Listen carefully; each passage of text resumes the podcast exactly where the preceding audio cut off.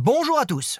Si je vous dis que son règne a duré plus de 60 ans et qu'elle est la dernière souveraine de la dynastie des Hanovres, d'après vous, de qui va-t-on parler ce samedi dans Entrer dans l'histoire sur RTL Vous avez une petite idée? Évidemment, il s'agit de la reine Victoria, la femme la plus puissante du 19e siècle.